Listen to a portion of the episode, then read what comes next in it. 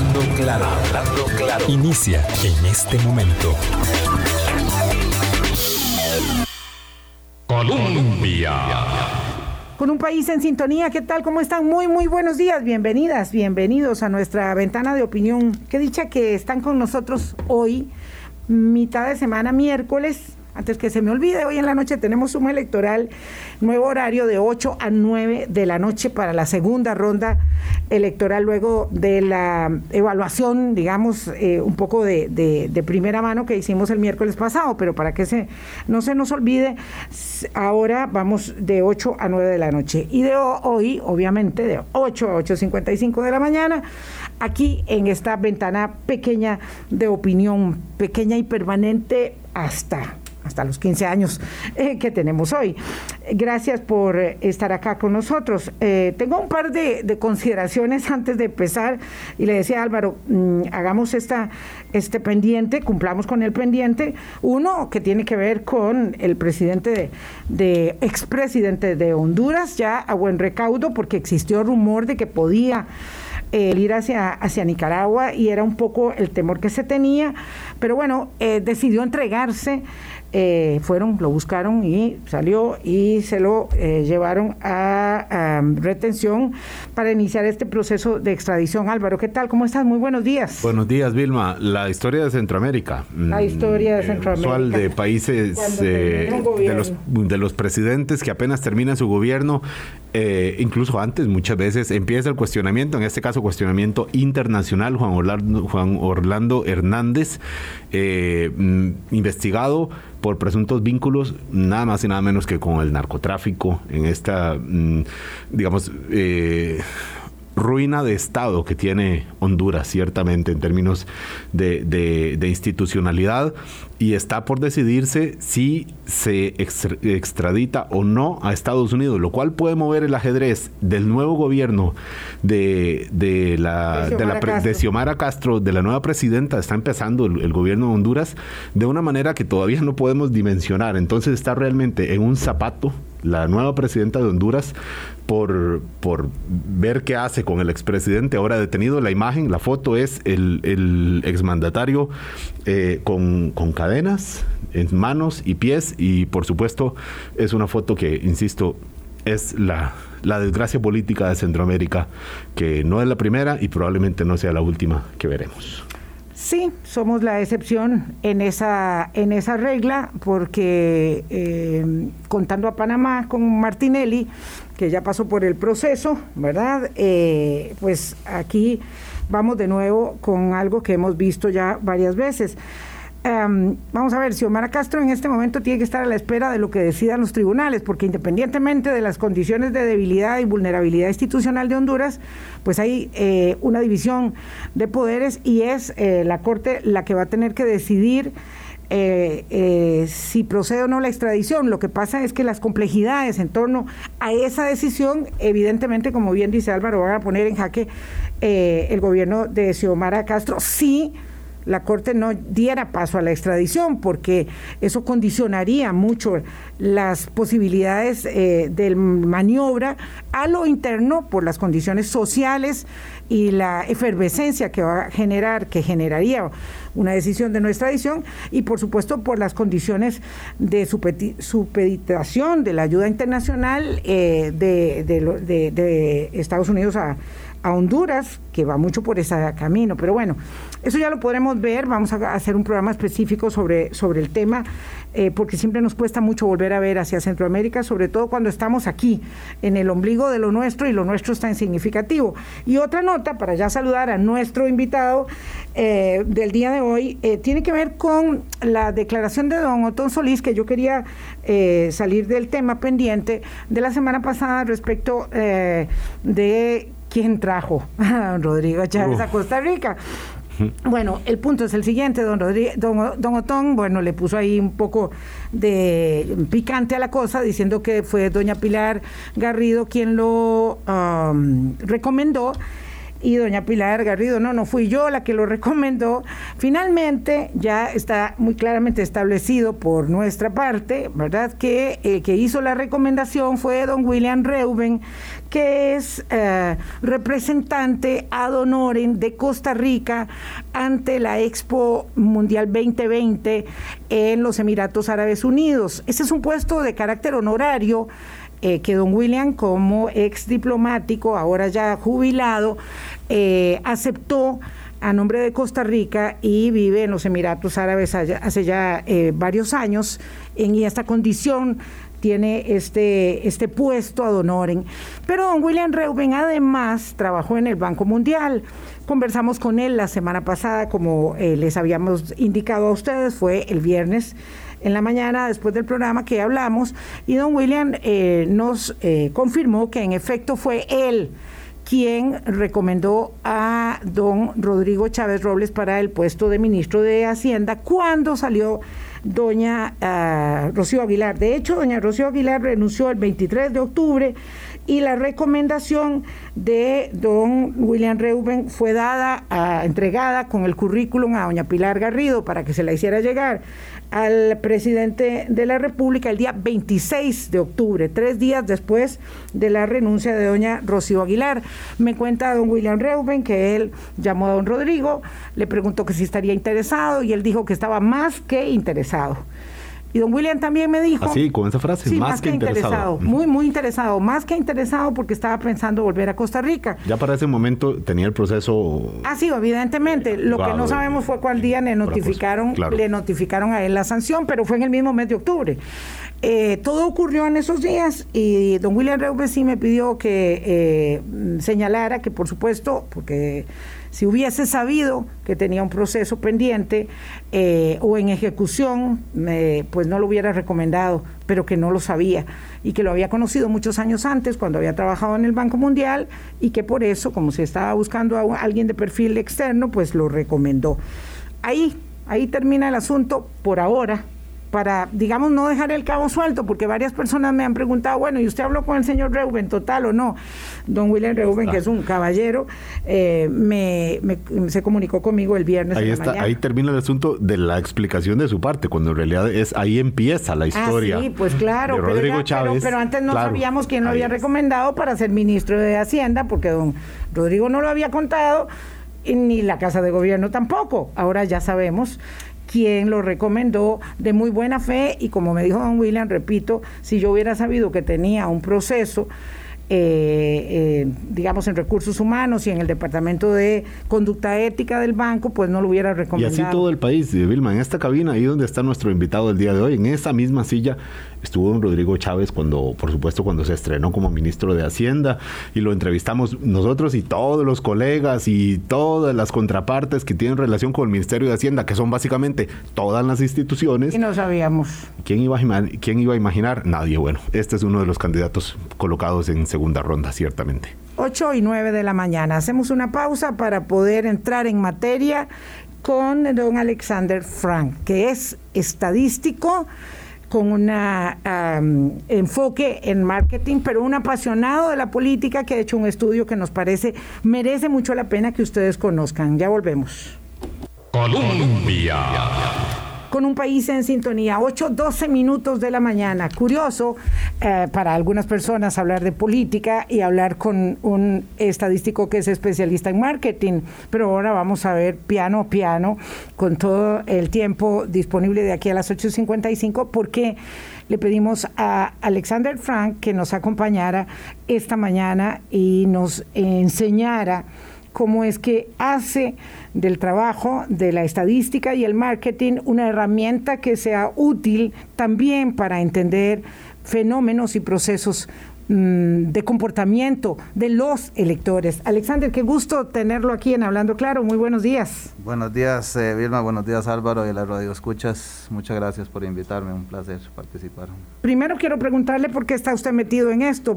Si es para un partido político, si es para una empresa, si es para una casa de estudios. Eh, ¿A cuenta de qué se mete usted este, en esta, en esta trifulca tan interesante?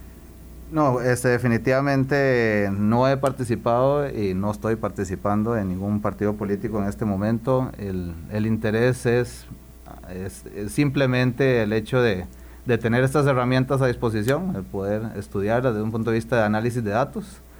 Y honestamente una motivación un poco de inquietud que me quedó de esta primera ronda eh, de comportamientos en amistades, en gente cercana, que la verdad me dejó una una inquietud grande de si estamos enfrentando este proceso de forma lo más racional posible. Entonces, eso es un poco, un poco la intención, el reflexionar eh, junto a, a, las amistades primero y bueno, ahora tener la oportunidad de compartirlo con mucha más gente. Sí, este, vamos a ver, lo que eh, hace eh, Alex, tal vez visto así de manera Amplia, ya lo vamos a ir explicando o nos lo va a explicar él poco a poco, es tomar los datos de la votación nacional por cantón y establecer algunas explicaciones a partir del resultado de la expresión en las urnas de los votantes. No es una valoración sobre los candidatos, no es una valoración sobre los programas de gobierno, sobre las ideas, las propuestas, el desempeño en los debates, no tiene nada que ver con eso. Es solamente el resultado en las urnas del domingo 6 de febrero, que es lo que refleja del comportamiento nuestro como electores. Y a partir de ello, eh, Alex propone o establece que la ah, expresión de los votantes se dividió básicamente en dos grandes grupos. ¿Puedes explicar eso, por favor, Alex? Sí, es importante establecer primero ese marco digamos, de, juego, ¿verdad? Ese marco de juego en el que estamos enfrentándonos.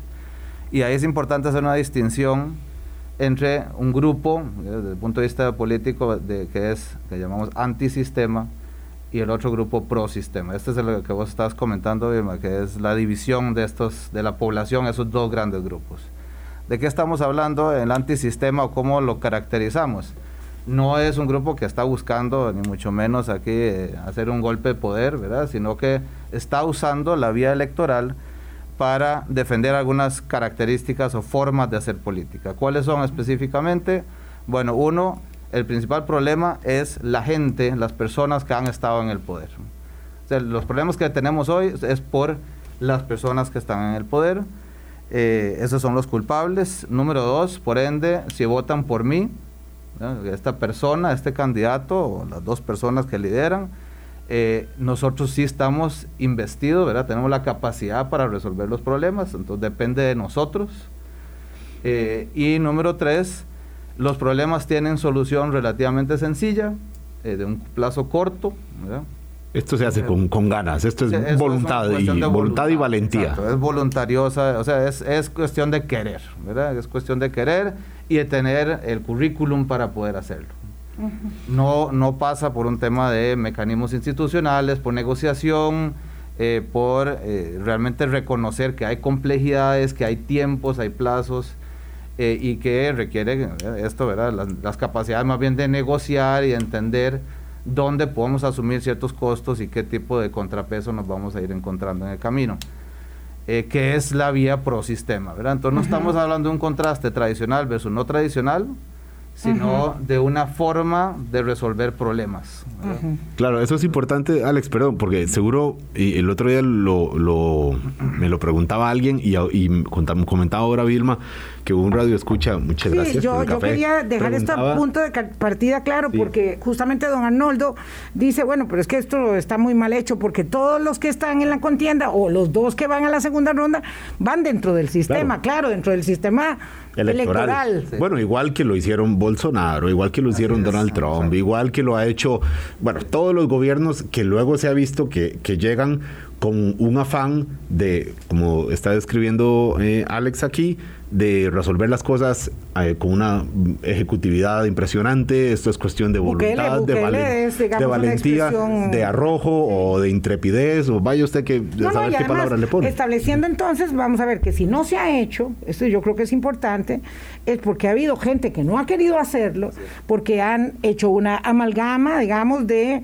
de intereses eh, que han perjudicado al pueblo porque les ha beneficiado a ellos mismos. Entonces, esto es lo que eh, Alex Fran tipifica como el antisistema. Es la gente que se levanta contra el sistema porque el sistema nos ha dañado, ¿verdad? Desconoce todas las bondades que el sistema también ha provocado y exacerba las debilidades, los vicios del sistema político, ¿verdad? Porque la democracia no son solo virtudes, aunque tiene muchas más virtudes que, que, que, prejuicios. En todo caso, entonces hay dos grupos. Ahora veamos qué pasa en la votación del 6 de febrero. Ah, bueno, perdón. Entonces, el, el grupo pro sistema que usted define es un grupo, digamos, que se nutre más en la presentación de ideas, de programas. Programas, exacto. Y de equipos. De equipos y además discute o propone que hay plazos, que hay prioridades, que hay temas que son probables de lograrse en este Que otras no se pueden. Otras van a ser más complejas.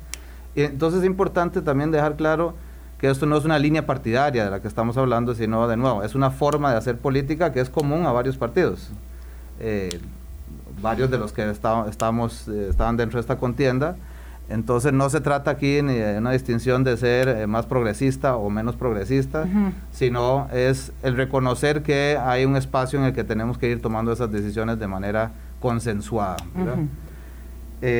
eso... Y, los, y los otros, digamos, son personas que adhirieron propuestas votantes que dieron propuestas más basado en la personalidad del aspirante, más basado en quién es la persona, en la capacidad, digamos, usemos el caso de Fabricio Alvarado, dice, yo soy el líder, yo soy el líder. Es un asunto más de quién es la persona, de cuál es su esquema de valores, de cuál es su, su compromiso y su determinación de resolver los problemas. Exacto, como, y además como si los demás candidatos no tuvieran además ese filtro de valores que igual lo juzgamos bajo esa perspectiva también, ¿verdad? Ok, este, entonces, el resultado, tal vez para ir eh, viendo a ver cuál es la expresión de los votantes, el resultado establece una cosa muy interesante. Ahí donde tuvo más votación el Partido Liberal Progresista de Eliezer Feinsack, también tuvo más votación José María Figueres.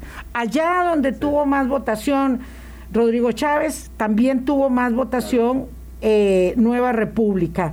¿Cómo llega a establecer usted eso, verdad? Que es de verdad muy novedoso en, el análisis que, hemos estado viendo de estos días post-elección. Perfecto, sí, si quieren aquí voy a hacer una pequeña analogía de cómo, cómo trabajamos en mercadeo ahora que, que hacían ustedes la introducción. Para cuando nosotros entendemos al consumidor, normalmente tratamos de hacerlo vía dos herramientas, dos, dos formas de analizarlo. Una es formar segmentos en esa población, cómo se dividen los grupos, que a lo interno son muy similares de esos grupos y entre los grupos hay diferencias marcadas. Entonces hablamos de esa segmentación ¿verdad? de la población. Y la otra herramienta que utilizamos es el árbol de decisión, o sea, en qué orden, ¿verdad? qué factores toma en cuenta la gente para tomar sus decisiones dentro de esos grupos y en qué orden suceden esos factores. Y los datos, curiosamente, los datos que tenemos aquí del Tribunal Supremo de Elecciones de este corte, nos dan muchos indicios de esas dos cosas. Primero, en cuanto a los grupos, y aquí como decimos los, los técnicos un poco en esta área, decimos que los datos hablen, ¿verdad? O sea, no fue intencionalmente que formamos estos grupos, sino que eh, usando esa técnica de conglomerados, de formar conglomerados de estos grupos, de clusters, llegamos a cinco grupos, cinco grupos que se distinguen bastante en los que predomina alguno de los partidos o algunos de los candidatos en cada uno. El primero lo estoy llamando chavistas, en el que el Partido Progreso Social Democrático tiene un 21,7%. Perdón, chavistas, seguidores de, Rodrigo, Chávez, tal cual. Álvaro Murillo. No, no, no. no gracias, gracias por la aclaración, Vayamos a evitar confusiones. sí, sí, sí, sí, todo aquí contexto costarricense. Sí. Gracias este, seguidores de don Rodrigo Chávez, que es un 21,7% en esos cantones, que son 19 cantones que comparten ese perfil. 19 cantones con 21,7% por Chávez. Eh, el otro grupo relevante aquí es Nuevos Republicanos, que son 17 cantones, una cantidad similar, pero que son bastante diferentes y que por Nueva República ahí votó la mayoría, casi 29%. Uf, sí, bastante. Y luego tenemos otro, nada más voy a, para distinguir ese, eh, otro grupo de 24 cantones que lo estoy llamando liberales. Liberales porque ahí predominó el Partido Liberación Nacional y el Liberal Progresista, que en su conjunto en ese grupo suma más de 45% de los votos. Lo suficiente para la primera ronda, digamos. si, se hubieran juntado. Bueno, República Independiente, estos liberales, digamos, se hubieran ganado. claro, claro. De hecho, de hecho, Alexander, en el documento, ¿verdad?, de respaldo de la información que leímos Álvaro y yo, señala, y por eso yo pongo en, el, en la invitación que hubiera no existe, que si hipotéticamente, eso evidentemente es así arriesgado señalarlo, ¿verdad? Eh, si no hubiera estado los liberales, eh, bueno, los liberales progresistas de Eliezer Feinza, quiero decir, don eh, José María se hubiera podido llevar la primera ronda. eso conste, así, con comillas, ¿verdad? esto, esto es muy delicado decirlo en, el, análisis político, ¿verdad? De lo que no, de lo que pudo haber sido y no fue. Pero bueno, ambos suman el 45% de los votos. Ese es el, dato duro, es ese. Exacto. En, ese, en, ese, en ese grupo. Ahora, ¿qué información tenemos nosotros sobre el grupo antisistema? Porque honestamente me pareció, tal vez de la primero que necesitamos entender mejor es cómo votan las personas que están aquí en este grupo. Y hay una correlación, el primer hecho interesante aquí es que tenemos una, una correlación arriba de 70, casi 75% entre lo que es el nivel de abstencionismo en general versus el porcentaje total de votos cuando sumamos Nueva República más eh, Progreso Social Democrático, lo que llamaríamos como el, voto total antisistema. O sea, estamos hablando de que en los cantones con un alto abstencionismo, también hay un alta, una alto caudal de votos sumados de don Rodrigo Chávez y de don Fabricio Alvarado. Así es. Entonces, si hablamos de un árbol de decisión, Álvaro, en lo que estás comentando, pensando ahora en ese tipo de grupo, prácticamente estamos hablando de que la discusión esa en el barrio, ¿verdad? En la pulpería, en el bus, etcétera, fue no primero probable no voy a votar. De hecho, la mayoría de gente terminó no votando, dijimos ahora, ¿verdad? En esos grupos prácticamente la mitad, por redondear, dijo no voto. Y la segunda opción es votar por alguno de estos dos candidatos. Es votar antisistema. Claro, y uno podría colegir de ahí entonces que esas personas dicen a mí el sistema como tal el que está imperando no me ha dado resultado. Por lo tanto, yo voy a apostar a una a una divisa a, una divisa nueva. Exactamente. Que, que, muestre en el empeño del candidato en la presentación, digamos, pública del candidato, la determinación de hacer lo que otros no han hecho. Exactamente. Es, esa, así es como, esa, esa, es la lógica. Eh, las discusiones, la forma en que tomo decisiones las personas que están en estos cantones. Ahora, un, tema eh, que nos pareció interesante aquí es eh, cuando ahora hacemos la, comparación con otros países, con Inglaterra, con inclusive Me parece muy interesante con Inglaterra por, por Boris Johnson. Exacto. Que, que la, característica en esos casos es que estos candidatos, tanto Boris Johnson como Donald Trump, digamos, como cooptaron un partido grande, ¿verdad? O sea, colonizaron a, claro. Exacto, salieron, ¿verdad? surgieron dentro de esa institucionalidad de los partidos tradicionales conservadores, ¿verdad? En esos, en esos países. Sí, Boris Johnson se apropia del Partido Conservador eh, y Donald Trump barre Exacto. A los, a los, a los republicanos. Eran 16 aspirantes a la nominación y se brincó a 15 con Garroche. Exacto. De hecho, algunos analistas de ahí hablaban como que los tomaron, tomaron de rehenes a los republicanos. Pero, digamos, más, eh, más, ir, más allá de, la, de, esa discusión es en Costa Rica, curiosamente, en Costa Rica, curiosamente, eh, surgieron, ahora tenemos, tenemos, dos iniciativas que van de ese corte. no es un solo partido, sino que nos, se dividió el antisistema en el Partido Progreso Social Democrático y de Nueva República. Entonces, aquí tenemos dos que si lo juntamos, son mayoría. También. Somos, lo hubieran ganado a liberación a nivel total. Si sumamos esos dos votos, también. hubieran ganado las elecciones. Esta primera ronda hubieran quedado de primero. Ok, rodriguistas, para no decir chavistas, más, más, fabricistas. más fabricistas Exacto, hubieran quedado en primer lugar, no hubieran ganado la primera ronda. pero si hubieran quedado en primer lugar juntos. O sea, los 300 mil votos de don Rodrigo Chávez y los, ¿qué? 200 y tanto mil de Fabricio Alvarado, no tengo el dato preciso. Ah, este es otro hubiera. Claro. Claro, eso es otro hubiera, como lo hubiera de don Eli con, don José María. Con José María Figueres. Ahora, lo interesante aquí a lo que quería ir con esto es, es que este grupo, que ahora llamamos antisistema, uno podría haberse tentado a pensar que es bastante homogéneo, que es gente muy parecida, son cantones muy parecidos. Y no es cierto. Y no es así, y no es así. Estamos apelando, estamos yendo a dos grupos diferentes. Y aquí les aclaro, eh, que hicimos una relación, un análisis con los indicadores de desarrollo del Programa de Naciones Unidas para el Desarrollo. Eh, que es, o sea, los del PNUD comparten indicadores como es el indicador del índice de desarrollo humano. Y cantonal. A nivel cantonal, todo, exacto. El índice eh, de, de, distribución de bienestar material, o sea, de qué tan bien está económicamente, materialmente el cantón. Y también el índice de escolaridad. Entonces, si vemos esas tres cosas, básicamente desarrollo humano, que es un, casi una suma de, las tres cosas, vemos el tema escolaridad y el tema de desarrollo material, de bienestar material, esos dos grupos eh, rodriguistas, para cambiarle aquí el término mejor, y eh, el de los de Nueva República, eh, se distinguen. En el caso de los rodriguistas, lo que tenemos es un nivel de escolaridad, en promedio ese índice, 8% abajo del resto del país. Eh, en el caso de, los otros dos indicadores, desarrollo humano y bienestar material, anda muy parecido, menos 2% abajo del promedio. Entonces estamos hablando de este grupo, que además está formado por los cantones, nada más para ubicarnos un poco geográficamente, muy marcado de la parte norte del GAM hacia arriba, San Carlos, San Ramón, ahí donde está. Grecia. Grecia, exacto. O sea, casi que el norte del GAM hacia arriba, está, eh, está muy marcado, muy fuerte este territorio que podríamos llamar. Es decir, se trata de eh, personas que, que, viven bien. Que viven bien. Que viven bastante bien. Exacto, sabemos, conocemos, ¿verdad? El nivel de desarrollo turístico, el desarrollo de emprendimientos.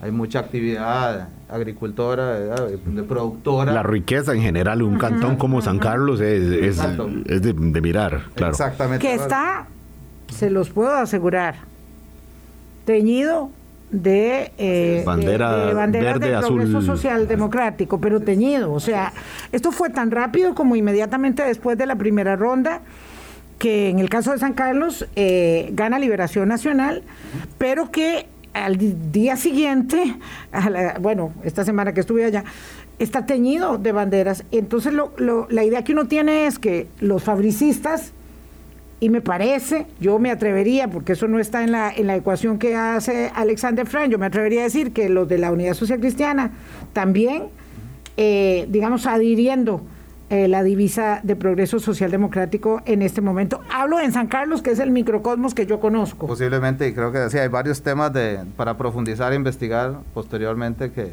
pues, pero, bueno, pero volviendo a la línea argumental, Alex, suya, entonces aquí estamos hablando de un, ah, digamos, ah, perfil de votantes que viven bien, ¿verdad? Que viven bien y que quieren una opción de mano firme. Ahora, resulta que también hay otro perfil antisistema que no la está pasando bien. Exacto, exacto. Sí, nada más rescatar ahí en el caso de, de, estos, de los rodriguistas, que el nivel de escolaridad, sin embargo, es más bajo que el promedio, notablemente más bajo. Y, nada más, perdón, Alex, eh, antes de que ya vaya con esto que mencionó Vilma, nada más recordar, estamos hablando de los cantones donde dominó Rodrigo Chávez, ¿verdad? No significa necesariamente que cada votante de Rodrigo Chávez o de Fabricio Alvarado, o ahora que hablemos de los otros candidatos, cumple con este perfil. Estamos hablando de los cantones, de, que es donde podemos tener datos, eh, mencionaba usted, de la, según la base del PNUD. Adelante. Exacto, sí, muy, muy importante aclaración la que hace Álvaro. Esto no es un, ahora una descripción de un grupo totalmente homogéneo a lo interno, en San Carlos también y, en San Ramón habrá, de hecho hay mucha votación por otros partidos, pero pesa mucho más que en el resto de los cantones este progreso social democrático. Ahora, como decía Vilma ahora, en el caso de, los cantones que estamos caracterizando como Nueva República, decía Vilma que no la están pasando tan bien, Eh, aquí todos los indicadores están bastante por debajo del nivel promedio. Como referencia, la escolaridad está menos 15% en promedio con respecto al promedio del país. Si era notable, el 8 o 15 es, es muy alto. El doble, sí, exacto. En el caso de desarrollo humano, menos 6, menos 7 para el bienestar material. O sea, en todos los, todos los ámbitos van eh, con un rezago bastante relevante asociado con esto de del voto por Nueva República. Aquí vemos cantones como Matina, Guásimo, Corredores, Golfito. Eh, son los que, bueno, hemos escuchado en, varias eh, charlas y conversaciones que han tenido ustedes aquí también. Son los cantones que presentan, desde todo punto de vista, menos acceso, menos posibilidades de los que tienen los obviamente los cantones aquí de la, de la región central. Cosa que tiene explicaciones desde, desde la sociología y desde la valoración y evaluación de políticas públicas, ¿verdad? Eh, de, enorme sentido común, como por ejemplo señalar que los gobiernos Liberación, la Unidad y el PAC, que son los únicos que nos han gobernado en la Segunda República, eh, generan más política pública para las áreas centrales del país y eh, porque ahí es donde el rédito está. Y entonces las personas que están en otros lugares, eh, como eh, en este caso usted señalaba, que votan por opciones antisistema, sienten que no han sido beneficiadas, que no, se han resultado, que no han resultado beneficiadas con la oportunidad de desarrollo equitativo y con el mejoramiento de las condiciones de vida. Entonces, están dispuestas efectivamente a eh, ensayar otro tipo de opciones. Ahora, es, ahí quiero rescatar algo que escuché de hecho el año pasado en este programa también. Lamentablemente no, no recuerdo cuál fue el, experto que... Ahorita vamos a ver si nos acordamos nosotros. Pero eh, lo que decía, algo muy interesante me parecía ya con los, con los resultados de, de Fabricio en, en otras elecciones, es no debemos extrañarnos que en este tipo de cantones voten por don Fabricio porque las iglesias evangélicas, las iglesias cristianas, de las que surge este movimiento, han servido como un sustituto de la red social que el Estado ha dejado de proveer por Absolutamente. Entonces, eh, ahora decía, decía Belmar por el inicio, eh, el tema este de realmente creer en la institucionalidad, en las posibilidades del sistema democrático. Para nosotros tres aquí sentados, eso es una realidad, eso es algo que no nos tienen que prometer, sabemos que es así. Sí, porque digamos como producto de la, de la movilidad social, con la oportunidad de educación, con el acceso, eh, logramos, digamos, réditos. Es concreto, ¿verdad? Es muy concreto en nuestras vidas, claro. Pero esa promesa, perdón, aquí poner un poco, un poco romántico, esa promesa en buena medida no se ha cumplido en muchas de estas zonas. Entonces me siguen pidiendo que crean algo que la verdad en primera instancia voy a hacer ni siquiera voy a votar. Cuando en, claro, cuando en realidad lo que sí tienen, lo que sí ven es la acción de la iglesia que crea comunidad, que le asiste con, con, ayudas económicas en muchos casos y que le y que le da esperanza, algo tan abstracto pero tan indispensable para la vida de, todos. A nivel espiritual. Claro, y que le da alguna esperanza de algo, ¿verdad? Sí, eh, permítame por favor, don, don Alex, eh, Frank es eh, estadístico. Con especialidad en marketing, pero conste, ¿verdad? Porque aquí alguien lo decía, bueno, pero ¿qué tiene que ver el marketing con todo esto? No es que estamos viendo al votante, no, ¿verdad? Como un producto. No, no, no. Estamos, o está, don Alexander, ¿verdad? Estamos en mucha gente analizando cómo la expresión en las urnas se puede explicar, ¿verdad?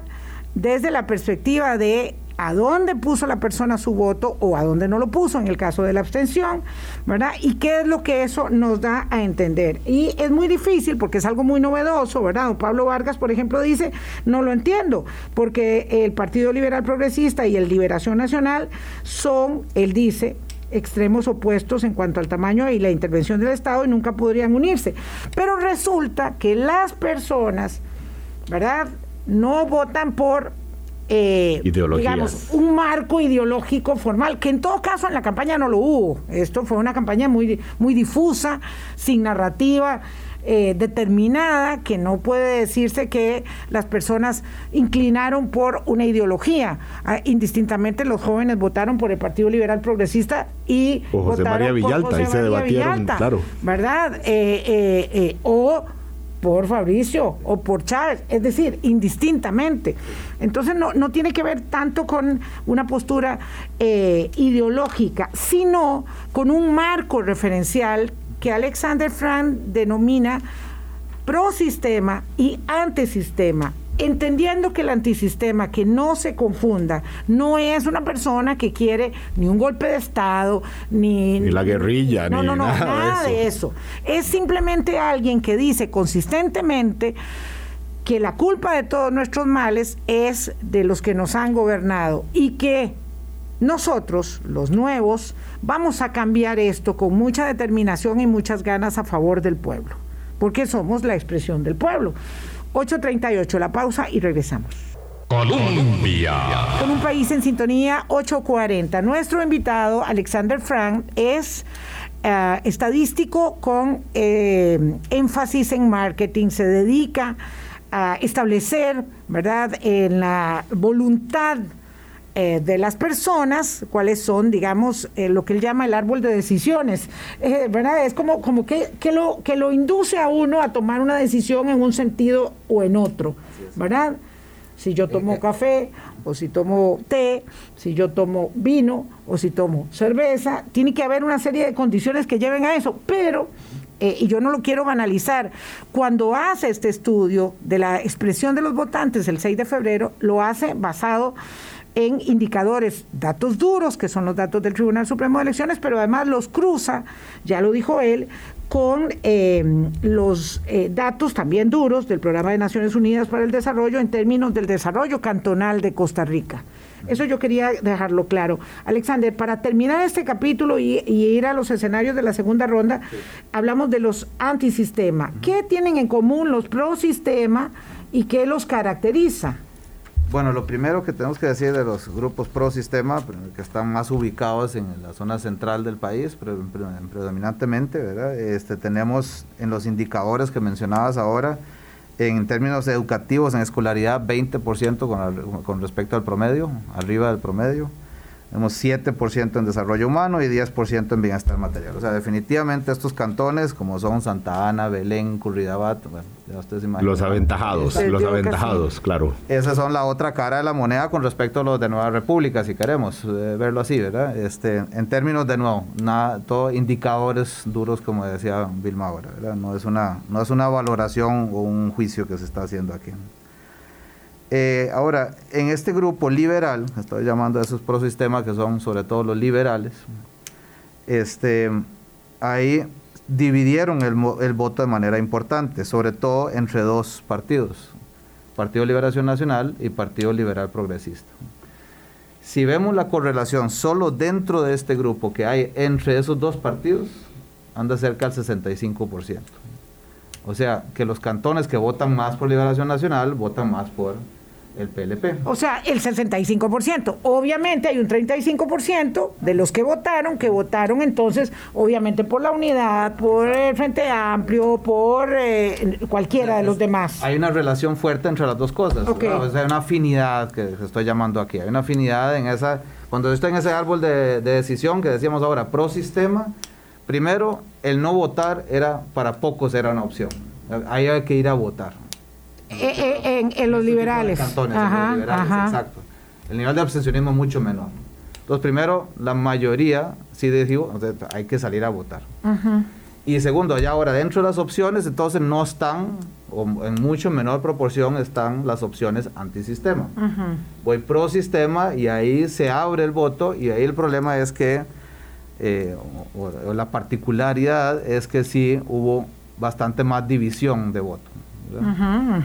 Entonces... Entre eh, Liberación Nacional, entre. Liberal Progresista. Exacto. Eh, nada más para aclarar, eh, no estás incluyendo ahí Frente Amplio, ¿o sí? Porque Sí, estamos, en- claro, eh, también, pero pesa bastante menos, Álvaro, en ese grupo. De hecho, Ah, hay otro grupo que estamos llamando los, los demócratas no liberales, entre comillas, de nuevo, que está muy marcado por, por Unidad Social Cristiana y Frente Amplio, Frente Amplio que también están correlacionados curiosamente. ¿Ves? Y entonces eh, lo mismo que el señor planteaba de, de liberal progresista y liberación nacional, no es un tema ideológico, porque alguien diría, ¿cómo van a caber en el mismo saco los socialcristianos que los del Frente Amplio? Claro, entiéndase que entonces no se trata de eso. Esa, hay que quitarse un poco de la cabeza el tema este de la izquierda y la derecha, porque eso ya no sirve como categorización o como explicación de las adhesiones eh, de los votantes, que, que tampoco son adhesiones partidarias porque no hay filiaciones partidarias. Perdón.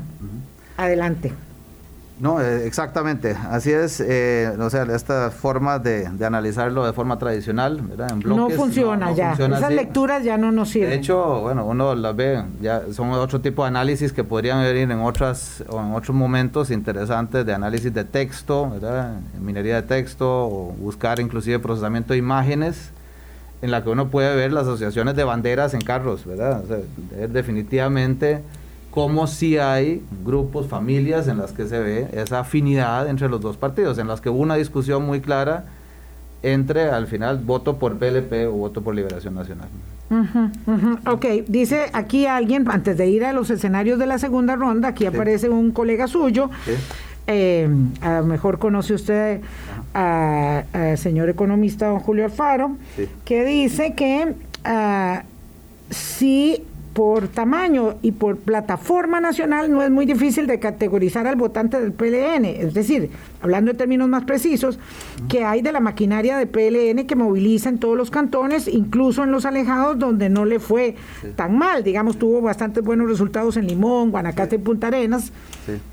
No, saludos a don Julio. Este, definitivamente es cierto. Eh, no, de nuevo, como decía Álvaro ahora, esto no es que hay unos cantones donde se votó por liberación, en el resto no. Ah, claro, sino que es predominante, o sea, se marca bastante más alto el porcentaje de liberación en esos cantones con respecto a otros. Claro, eso es muy muy importante de, entenderlo. Es cierta la observación de Julio, pero es en ese sentido que lo, que lo estaba comentando.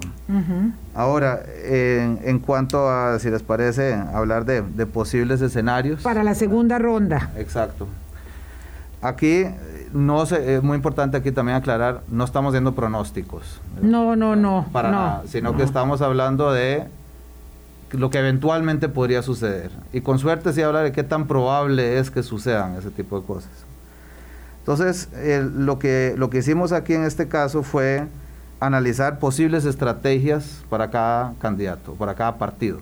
Ah, qué interesante. Partir de, vamos decir, un progreso social democrático, ¿verdad? Si estuviéramos sentados nosotros ahí en el comando de campaña. De, don Rodrigo y doña Pilar. De don Rodrigo, exacto, de doña Pilar. Eh, ¿Qué buscaríamos hacer? ¿Qué, buscaría? La primera... Eh, Todos estos consejos son gratis. y, para ambos, y para ambos. Sí. Entonces, eh, la primera sería un poco, y lo estoy poniendo entre comillas aquí, juntemos el bloque antisistema, ¿verdad? juntemos el bloque, para ponerlo menos controversial, el bloque de políticos no tradicionales. O sea, tendrían que seducir a los fabricistas. Eso es. Ese debería ser su objetivo número uno. 270 mil votantes tuvo restauración, eh, perdón, eh, Nueva República. De que eso no les alcanza, pero eso es determinante. Así es. Eso no les alcanza para ganar la elección, pero sí es determinante. pero ahí pueden traer, ¿verdad? De esos pueden traer 165 mil votos, sí, nada más aquí, es bajo supuesto de que logran traer 80% de los que votaron por Fabricio. Sí, claro, no que ahora voten por ellos. Sí, claro, claro, porque no todos se van a apuntar. Habrá alguien que diga, no, yo ya en segunda ronda no quiero votar por ninguno porque esos dos no son de mis favoritos. De hecho, estamos suponiendo aquí es importante decir, el abstencionismo se va a mantener igual, o sea, los que se abstuvieron en primera probablemente, de nuevo, supuestos, ¿verdad? Esos todos son discutibles pero no van a salir a votar ah, ahora. Esto es muy interesante porque hay ya quienes advierten que el abstencionismo podría aumentar. Eh, normalmente aumentan los abstencionistas en segunda ronda, aunque hay que tomar en cuenta que el caso de Gabriel Boric eh, y Cas, eh, José Antonio Cas, en, en, Chile fue al contrario, aumentó muchísimo la votación en la segunda ronda por la polarización de las opciones. Y aquí hace cuatro años, Vilma. Y bueno, y sí, en el caso... Poquito aumentó. Sí, sí. Sí, aquí, aquí vamos a suponer, y de hecho el nombre del juego, como llamamos, ¿verdad? El name of the game aquí para don Rodrigo es traer a esos... Eh, a los fabricistas. Juntar el bloque... Eh, antisistema, antisistema. políticos de... Que un oyente, nos un, oyente nos recomienda también hablar del el voto anti-establishment. ¿Verdad? Más o menos. de acuerdo, de acuerdo. Sí, lo que pasa es que... Aunque no es lo mismo, porque esto así justamente es un poco el discurso que ellos tienen y lo que queremos resaltar es que ellos el origen. fuera de la institucionalidad. O sea, no es no, no, no, es solo ir contra el establishment, sino que es... Eh, claro, claro, y, y, la forma más práctica de entender eso es, por ejemplo, cuando ellos enarbolan la bandera de que eh, la gente debe tomar sus propias decisiones. Entonces, en un referéndum, eh, que la gente vaya y vote por el tema de las pensiones, independientemente de que eso no se puede hacer. Pero claro, el tema, yo ya lo he dicho otras veces, Alex, es que el problema no es que no se pueda hacer, el problema es que cuando no se pueda hacer, ya cuando sea en gobierno y no lo puedan hacer, la gente se va a poner muy enojada, porque ellos van a decir, mire, yo quise hacerlo, pero no me dejaron. Eh, no me dejó el sistema. el, alguien más culpable. El, sistema no me dejó, la asamblea no me dejó, la sala cuarta no me dejó, la contraloría no me dejó. Y ahí es donde la gente, perdón, se cabrea más. Pero bueno, continúa es importante que nos vayamos llevando algunos datos aquí. Eh, o sea, tenemos de punto de partida Liberación Nacional casi con 500 mil votos para redondear los números. Fue lo que obtuvo el 6 de febrero. Y 305 mil de Progreso Social Democrático.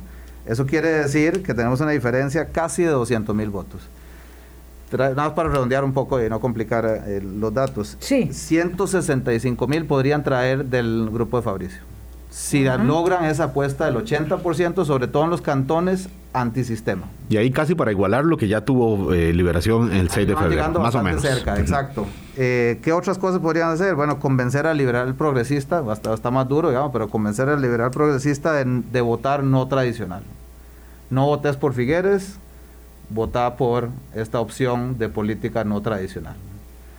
Obviamente aquí estamos... Ahí la tiene más difícil. Ahí está más duro pero estamos suponiendo que podrían en las zonas menos liberales, o sea, menos convencidas de fondo de Don Eli, poder traer un 20% de los votos y con eso traen 59 mil votos más. Y lo último sería canalizar el voto antiliberacionista. De PUSC. Del PUSC, claro, claro. Que ahí que aquel rescoldo del pasado. Del bipartidismo. Que yo no voto nunca por un liberacionista, dijo un social cristiano y un social cristiano eh, y al revés. Así es. ¿Verdad? Ok, eso. Me quedan tres minutos para el otro, para la opción de segunda ronda de liberación. ¿Qué tiene que hacer liberación? En su deben estarlo pensando porque están desaparecidos, deben estar ahí craneando cómo resolver este dilema. Si, le sale, como dicen, nada más rapidísimo, si le sale esto como de película americana, como dicen, ¿verdad? Como si le sale todo bien a Progreso Social Democrático, logran hacer estas cosas, llegan a 573 mil votos. 573 mil. Con eso ganaron las elecciones. Ganaría si, si, si Figueres no crece. Si Figueres no crece. Muy importante eso que dice Álvaro. Si Figueres no suma ni un solo voto más. Si se queda con la base del 6 de, de... hecho, la diferencia... Bueno, sería muy inútil. El, el reto, perdón, ahí, estás haciendo ya la introducción al tema. Hay 75 mil votos a favor haciendo esa ecuación hasta el momento de progreso social democrático. Sí. Sumando podría llegar, Podría llegar, sí, con esos tres factores. ¿De dónde salen? Nada más voy a resumirlo en eso. ¿De dónde salen 75 mil votos para Liberación Nacional? Bueno, haciendo una apelación a los votantes del Partido Liberal Progresista, a los adeptos de Don Eli, de votar por el sistema democrático. Esos son los que tienen que enamorar, sí o sí. que están correlacionados. Claro, claro, esos son. Entonces, en ese Perdón, 225 mil personas votaron por el, el, PLP. Así es. Adelante. Entonces, Dos minutos cortos. Entonces, traiga nada más, busque traer a la, a la mitad de estas personas 100 mil, pongámosle. En el, solo en el clúster liberal, o sea, donde vos tenés, donde vimos que hay una correlación alta entre los dos partidos, y traes 75 mil. O sea, en el mejor escenario, don Rodrigo podría llegar a igualar los votos que podría tener Liberación si logra traer la mitad de los votantes de don Eli. Bueno. Y con eso, lo que quisiera transmitir es, hay una opción muy viable perdón, el único mensaje político aquí que quería dar, es una opción muy viable que escucha mucha resignación, ¿verdad?, del, grado del, lado de los liberales. hay muchas probabilidades de poder sí defender el sistema democrático en esos términos como hemos hablado aquí en esta, en esta conversación. El sistema político tal, tal como lo conocemos. Exactamente. Sí, con base en los datos duros. Exactamente. Ok. ¿Algo más porque nos quedan 30 segundos, don Alex? Sí, eh, rapidísimo, nada más quería igual hacer una, una, apelación aquí. Eh, estamos con una hipoteca alta arrancando. Vamos a suponer que don, don José María Figueres lo logra ejecutar esa estrategia. Em, llega con una hipoteca súper alta, súper alta a, la, a empezar su nuevo gobierno y vimos claramente en los indicadores que la escolaridad... O sea, llega muy comprometido. Así es. Comprometido a cumplir. Exactamente. Entonces, si no hacemos una inversión sustantiva, si no hacemos un cambio drástico en la forma de educación, ya vimos que la educación es el indicador para predecir estos resultados. Sí. Eh, esta es una bomba de tiempo que se nos va a agotar en el 2026. Sin ninguna duda. Alguien decía, espérense a que voten los que ahora mismo están en los colegios o en las escuelas. Ya no, pero además este es un llamado, digamos, eh, de, enorme, de enorme calado que hace eh, Alexander Frank. Esto es, ¿verdad? Eh, ganando tiempo. Hemos estado ganando tiempo. Puede ser que ganemos tiempo todavía un poquito más, ¿verdad? El resultado electoral se sabrá el 3 de abril pero mm, hay que tener las luces de alerta encendidas. Yo digo que estamos todavía en el índice de democracias plenas y me preocupa me preocupa que estemos en el filo de la calificación y que nos pase lo de Chile. Ah, gracias, Alexander Frank, estadístico con énfasis en mercadeo. Varias personas me están pidiendo su informe. Ya yo le pedí a Alex que me pase su paper este, para compartirlo en las redes sociales. Lo compartiremos hoy y vamos a poder, digamos, eh, socializarlo aún más. Muchísimas gracias, Alex, por tu trabajo tan apasionado, tan comprometido y tan riguroso. y gracias por venir hablando claro. Muchas gracias. Un saludo a todos. Nos vamos. 8.56. Hasta mañana a las 8. Buen día. Hablando claro, hablando claro.